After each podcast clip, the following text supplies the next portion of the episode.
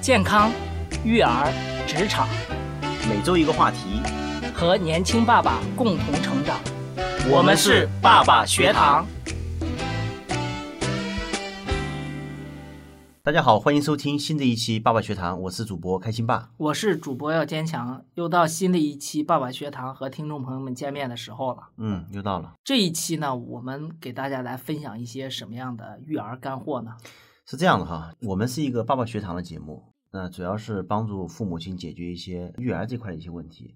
我最近就有这样的困惑，是吗？对对对，我儿子现在上二年级了。那现在学校呢，对于阅读这块也很重视，也发了好几本阅读的书。中文阅读还是英文阅读？中文阅读，中文阅读，就是一些课外阅读书啊，包括一些，好像他们学校也在搞这个。嗯。但我发现我孩子就不太喜欢读书。嗯。这我就很自责，你知道吗？因为那个语文老师也讲了，他说现在这个时候读书是最关键的。嗯。所以我一直在想一个问题啊，就是我跟我儿子也在探讨说为什么不喜欢读。他说就就是不喜欢读，嗯，就喜欢玩游戏，就喜欢看电视，然后就喜欢去到楼下去玩。有没有一读书就瞌睡的习惯？哦，那倒没有，因为他根本就没有长时间读书。是，所以我我有时候在反思，是不是因为我现在不读书的原因？嗯，所以你经常我看你在读书啊，还有很多 Kindle 啊，我看你还读的蛮多的，你也写了几本书嘛。嗯，你能不能以过来人的身份啊，跟我们去聊一聊，就是到底是什么样一个情况，然后怎么去解决？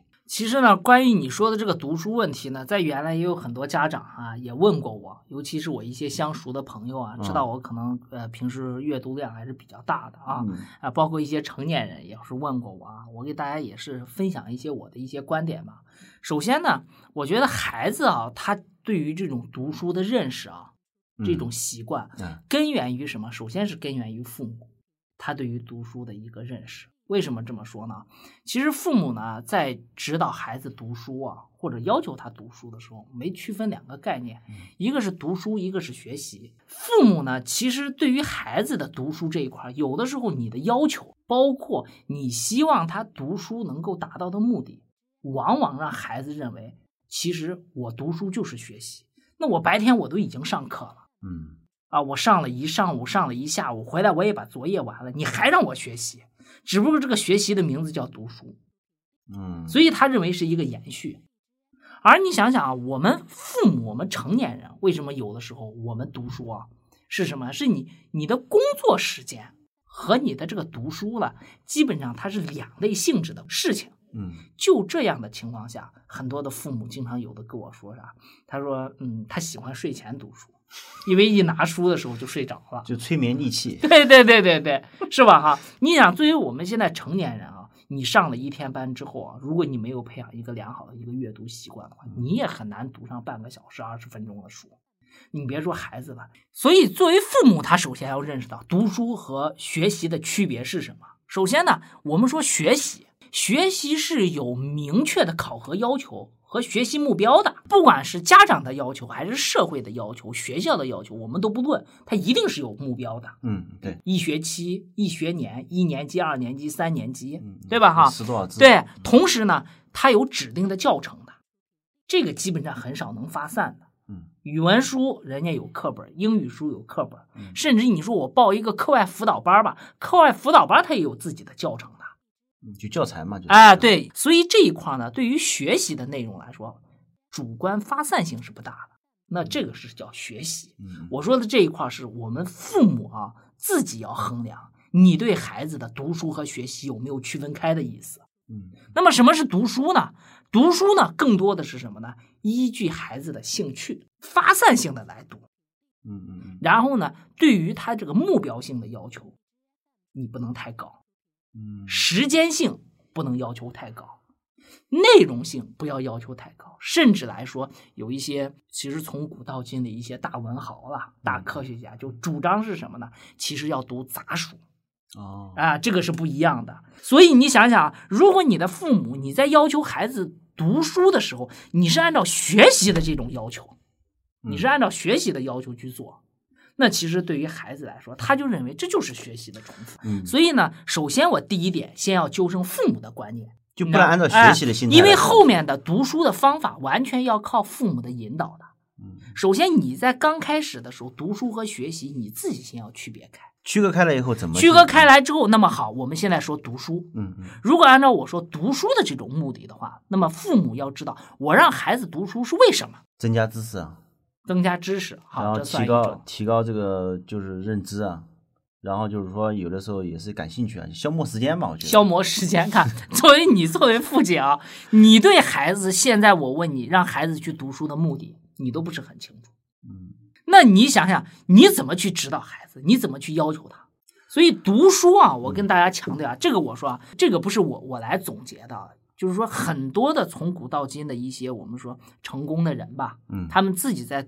总结这个读书的时候，读书就是四个目的。咱们今天这个分享知识啊，是指的是针对是小学六年级以内的孩子。对对对啊，那么他的读书目的，首先第一个目的就是识字。哦，识字。对，这是最基本的目的。那么几岁就可以识字了呢？我觉得基本上三岁他会说话开始，你就要开始培养他识字了。有一些家长为什么我说识字？他说这太简单了，就是让识字嘛。但是如果家长不想通这个道理的时候，有的时候容易陷入一种攀比，变成让孩子读书是炫耀的一种工具了。呃，那我们说伤仲永，大家都是知道啊，是拔苗助长嘛。所以第一个目的，读书的第一个目的，它就是识字。那么第二个目的是什么呢？我们叫遣词造句。就是你识完句之后啊，嗯，要遣词造句。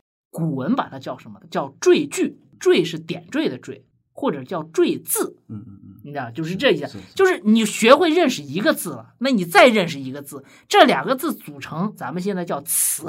古文里面没有词的概念，它都是两个字，两个字的概念。我们现在就那学会识字之后，就开始让孩子什么，学会怎么用这个字。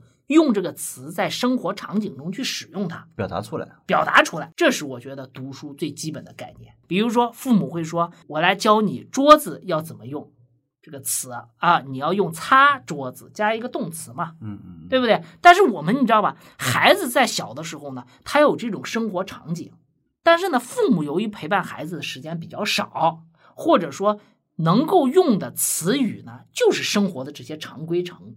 场景。是，那么就需要他通过阅读扩展。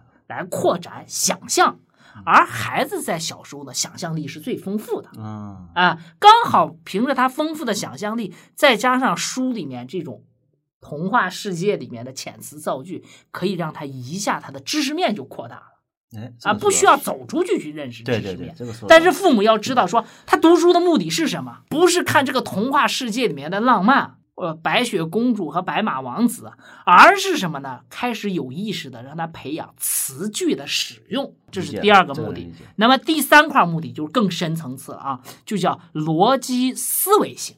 这个也有这个功效吗？哎，这是在读书里面就可以有逻辑思维性的一个东西。这个比如说句与句之间、段与段之间，最简单，咱们大白话叫因果关系。这就是最基本的逻辑思维。你这个是从语法层面来讲，哎，不是，不是，这是这个就是啥？咱们从人情世故上来讲，在读书的时候，嗯，会有一个基本的因果关系。比如说，这个因果是吃完饭之后呢，孩子要去洗手。嗯嗯，咱们可以从两方面来讲，一个呢，父母可以从孩子的行为习惯上来说。你看，比如说某某某说了，你今天读的这本书说吃完饭要去洗手，嗯嗯，所以你要注意洗手。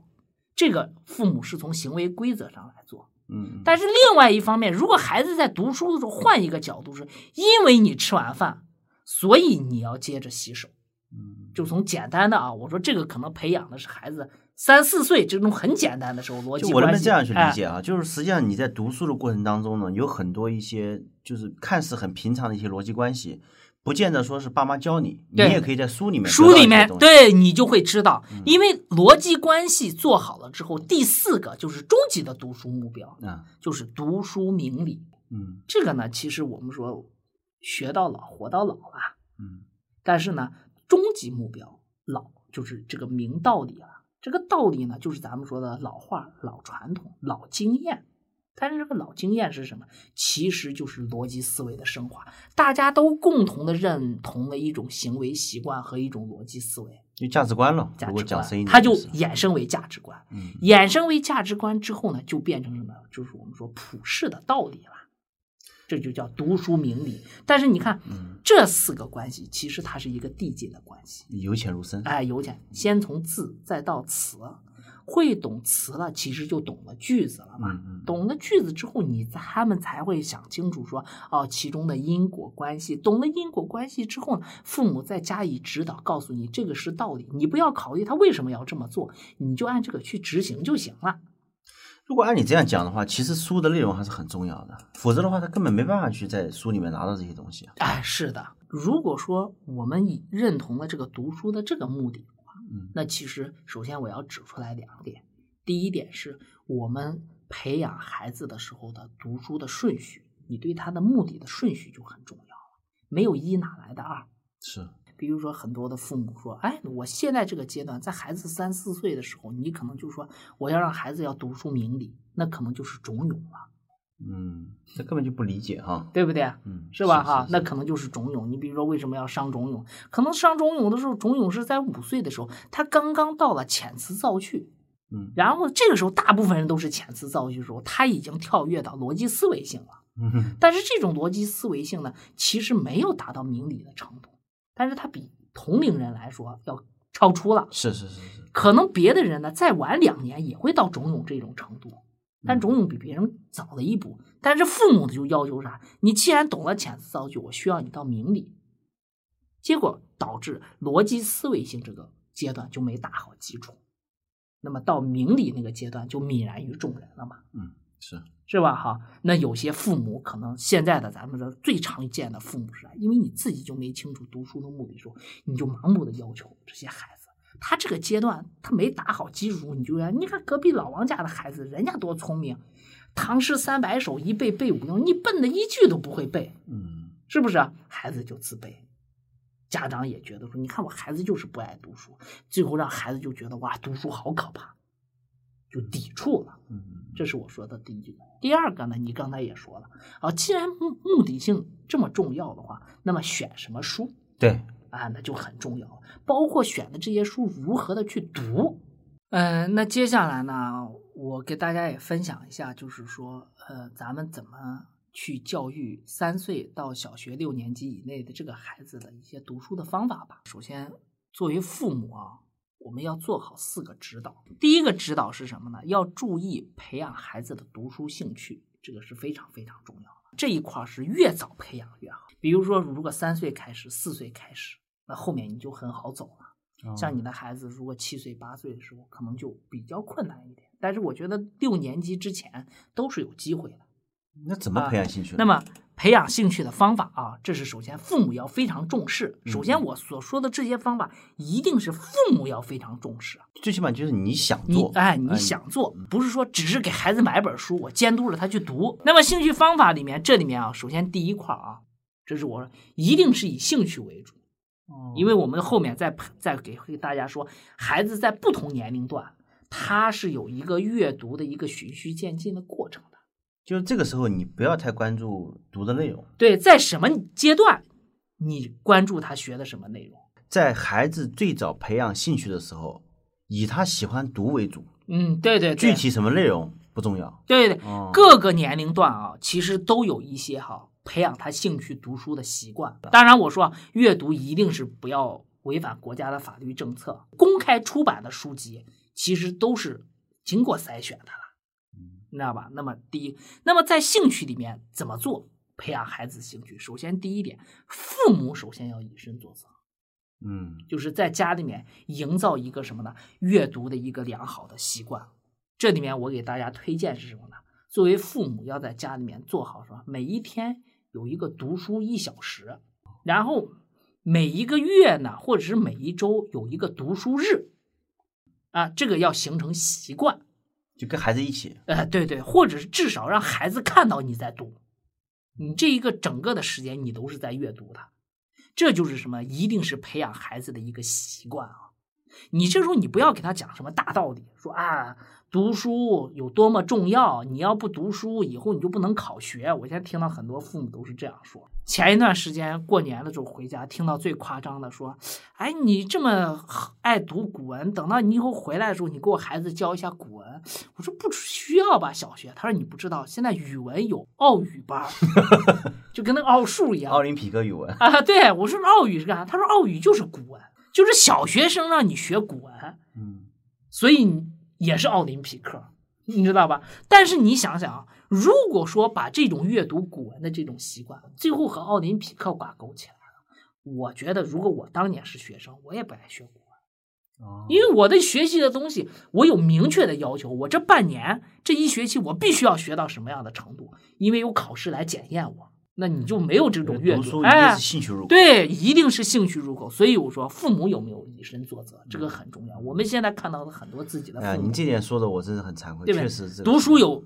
我见到现在很多的父母，一是读书完全没有规律，就是实在实在没事儿干了。首先没有自己爱看的连续剧，嗯，是吧？然后呢，也没好看的电影，手机也很无聊的情况下，想起来拿书看一看。而且我们一般多半看书看的是电子书，就是手机看书，没有看纸书。是是是是，这就是我说父母都没有做好阅读习惯的时候，你怎么去要求孩子？你给他讲这些大道理，他其实听不懂的，因为很多的道理都是跟社会实践相挂钩的嘛，他怎么懂啊？这个父母去养成阅读的习惯，就是孩子最早开始培养他兴趣的时候，我们应该做的事情。是的，是的，就三四岁，嗯，可能对对对，我说的这些都是三岁就可以培养了，你知道吧？所以。要形成习惯，每一天要有一个小时，就跟孩子一起读。对对，你也读，孩子也读哎，对对对对对。那么，呃，每一个月或者是每一周有一个阅读日。第二点是什么呢？培养阅读的习惯，在这面我给大家要强调的是什么呢？尽量引导孩子习惯于读纸书。读纸书。哎，对对。为什么这么讲呢？对，因为呢，首先从咱们说这个生理上来说啊，过早的孩子身体在发育嘛。你让他去读这个，不管是呃电脑啊、pad 啊这些的话，它本身的发光原理就是不对的啊。因为咱们现在看到的所有的这些电子屏幕的这个字儿啊，它其实不是字儿，它是背后的一个一个光点构成的。嗯，只不过跳跃的非常快，你人闪屏没有那么快，你感觉是一个字，但是其实眼睛啊是能感测到的。那所以你看，我们成年人，我们长时间看电脑和手机之后，你猛然间抬起头来的时候，你感觉眼花。对，就是因为你不适应，你的眼睛适应不了，你知道吧？那你小孩子他怎么去适应呢？那么指数会有一个什么呢？指数现在我们看到都是激光排版的，那它这个字不存在跳跃的，所以对眼睛的本身保护就是好的。嗯，其实另外一种什么呢？指数呢，哈，它更容易让你让你这个心性能够稳定下来。你比如说是怎么来说呢？这个电子书啊，它有这种习惯，就是电子书呢，因为受屏幕所限，所以呢，你基本上你读的这个书呢，哈，就变成你看它断句啊，它给你排的时候，一行一行的断句是相对来说比较短的。啊，对。所以每一段我们会发觉，现在的一些年轻人写书就是这样，一段就是十几个字，二三十个字，这就一段了。但是孩子不一样啊，其实咱们说。最终希望孩子在读书的时候，不是还能跟学习有个呼应吗？嗯，纸书它有一个好处是啥？基本上我们能阅读到纸书的时候，你给他选一些好的出版社的书，包括我们说一些比较名著的这些书呢，在这一块，孩子在读书的时候，他有纸和纸之间的概念，一页、两页、三页，一段、两段、三段，他会从小开始培养这种的概念，包括书的厚薄。书的大小，他有这种计量单位的概念。那其实对于他，比如说他以后写作文，老师往往会要求我们这一段要写八百个字，可能刚开始是两百字、三百字，下来五百字，或者是我们写日记有个连贯性。那这其实都是在他阅读的时候，他自然而然的一种过程。那么这一块从书的厚薄、页数这一块让孩子他就能坐下来，能坐下来，能能培养他的整个就是比较安静了。嗯，比较安静的，沉得住气。对对对，他知道一段什么地方结束。是，最起码他要要要有动手要来翻了。嗯嗯啊，有一个真实感。是，这是我刚才说啊，阅读习惯啊，首先第一点最重要，怎么去培养孩子的阅读习？这个阅读习惯很重要。嗯，那么我们再讲方法的第二大点，嗯啊，这是排名要分先后顺序的。第二大点是啥？我们要以字书为主，培养孩子的习惯，让孩子多读字书，少读带图画的书。哦，啊，这个是父母要有意识的去引导。但是为什么我说先要先说习惯、兴趣，培养兴趣？因为你孩子可能两三岁的时候，他就是通过图画，因为刺激他颜色嘛。那你这一块的话，那就是说图画多，字书少，字少。但是随着他年龄的增长，比如说到三岁的时候，那你这一块的时候，你就要开始图画少，字多。嗯嗯，可能再到四五岁的时候，基本上就要什么没有图画。有字了，就你要有这个意识去改变。对，你要有意识来改变。那么最终要给孩子要什么？你你要培养他就是以字书为主的这一块的习惯，尤其是孩子刚开始的养成啊，这个是非常重要的。因为其实多读字书的一个呢，就是说咱们刚才说读书的目的嘛，一是认字儿，二是遣词造句。对对对。对不对？啊那我想问你一下啊，您觉得就是说，在什么时间段？因为我们如果从三岁开始来培养他的阅读习惯啊，嗯，到几岁的时候就可以完全的可以让他读一些字的书？上小学的时候？嗯，其实如果孩子刚开始要读字书的话，其实三岁啊就已经开始可以读混的那种啊。呃，不是，比如说什么是字书？你认为怎么是要读？就就是比如说唐诗那种，就是字书。对呀，其实唐诗啊，他自己的背。就已经是在读了。哦，我们你看，我跟你说，现在我们有个词语啊，叫背诵嘛。背诵，对。现在的背诵，什么是背诵？老师说你给我背诵一段，你怎么背？是不是就是背？背，对对。重点是背了吧？是。古代我说了，古代的这是从古代发明的词啊，古代没有词的概念，所有的词都是一个一个字儿的意思。背就是背，诵就是诵。嗯。诵咱们是吧？读出来。嗯，所以古代的时候，老师说啥啊？你来诵诗，嗯，什么呢？就是你可能这个唐诗这一首诗你根本就不认识，但是我读一遍，你就知道，记住了吧？嗯，记出来之后，你把它读出来就行了。这种读的时候呢，其实也是什么呢？也是一种阅读习惯嘛。它本身也是一种阅读习惯，只是说你对他这种阅读的，让他的注意力变成什么了？是注意力在这个漫画里面呢，还是注意在这个词字里面呢？这是从小要培养孩子，就一开始就可以有这种。对对对，因为其实很多的现在父母有的时候很后悔，就是啥，发觉孩子呢读就是稍微长大一点啊，就是读一些短篇的字还行，稍微长一点以后就没有耐心。很多的孩子现在变成这样子，是是，是因为突然之间他上了小学之后，他接受不了了。这个语文课可没有像他平时在上小学之前家里买的漫画书可爱啊，嗯，对不对？而且这些书里面人家是，我目的性很强、阶段性很强的课，他之前他没有培养出来读字书的习惯的时候，他上语文课的时候，他肯定先是抵触的，他会很抵触。那如果转变的快还好点，转变不快，这一本语文基本上就偏科，怎么偏科呢？第三块呢，就是家长呢，其实，在孩子的读字书和阅读习惯里面，他也有一个阶梯性的。你刚才其实反复问我说，什么年龄可以读什么，什么年龄啊？这个里面，我们说这是我放到后面叫推荐类。但是有一个原则是什么？这种阅读习惯，你可以由少字儿向多字儿转化，由简版向正版转化这样的一个习惯。少字像多字，这大家都是知道的。我说刚才说，我说一个故事。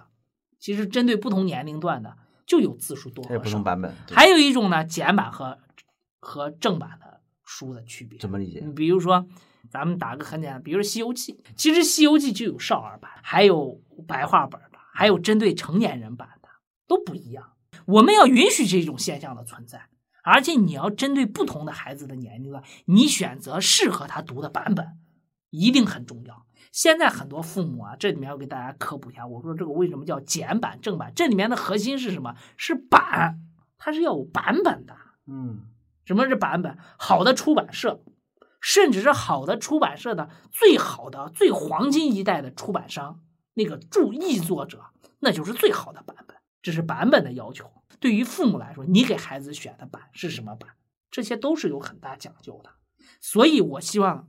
父母们啊，在给孩子所选简版的时候要多注意，就是选不同的出版社和不同的这个出版的级别，这个也很重要。这个有没有依据的？怎么选呢？你比如说，这是我给大家推荐一下啊。如果我们给孩子选书的话啊，尽量选什么呢？选少年儿童带这种名字的出版社。嗯啊，因为现在我们国家这种版权的刊物号也确实比较杂，比较多啊，很多都是都在出书。但是呢，呃，针对孩子的话，尽量选这个带少年儿童的这种出版社，因为这个他们还是比较专业的，因为它的编辑啊什么都是。都是要删改嘛，嗯嗯啊，删改的话都是针对儿童的，你知道吧？指向性比较强。哎，对对，指向性比较强。所以刚才呢，我们以给大家把这个给孩子如何培养他的读书习惯啊方法也讲了。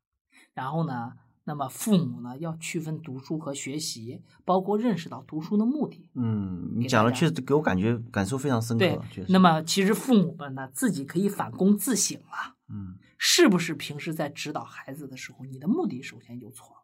嗯，所以因为目的错了之后，误认为孩子认为读书你就是让我学习，是是，你只不过换了种说法而已。你今天这样讲啊，确实让我感受还是蛮深的。因为实际上我你说的很多的问题我都存在的，嗯，包括就是对书，甚至对于版本的选择这块，我完全是没有意识的，可能真的没有这方面的一些沟通哈。那其实你刚才讲了，比如说家长，我又发现啊，确实读书非常重要，而且认识。你不能是以学习的心态，而是以一个兴趣的一个心态来去看。那好，现在就面临一个很直接的问题了：到底是我孩子，比如说七八岁上小学了，嗯，怎么去读什么书？嗯，或者是刚才您讲了，三岁就开始读了，嗯，有什么好的推荐？对对对，这个我们就如何把这些方法理论联系实际？那就下一期继续，请您再讲。好好，下一期呢，我们就给大家来分享一下不同年龄段应该如何的使用这些方法去读书。那我们这期就在这边。好，那下期再见。